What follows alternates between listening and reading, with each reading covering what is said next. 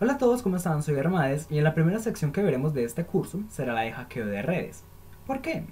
Porque todo está conectado a una red. Sin importar si tu objetivo es una computadora, un servidor, una compañía o solamente un sitio web, estos sistemas están conectados a una red. Con el solo hecho de estar conectado al Internet, estás conectado a una red porque el Internet es una red demasiado grande. Por lo que es demasiado importante que entiendas cómo funcionan y la manera en que cada uno de los dispositivos conectados en una se comunican entre ellos antes de empezar con las siguientes secciones.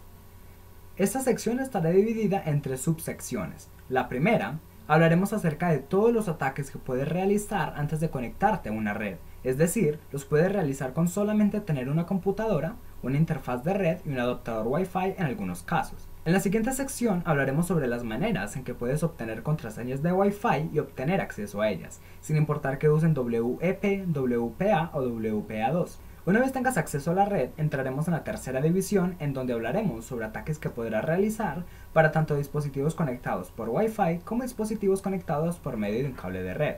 En esta sección aprenderás varios ataques poderosos que te permitirán interceptar las conexiones en tu red actual y capturar todo lo que se envía por allí, incluyendo nombres de usuario, contraseñas, URLs, mensajes de chat, etc. También aprenderás a modificar los datos mientras son enviados por el aire, lo que quiere decir que tendrás la posibilidad de controlar las peticiones que realizan los clientes conectados a esta red, inyectar código en páginas que visiten, etc.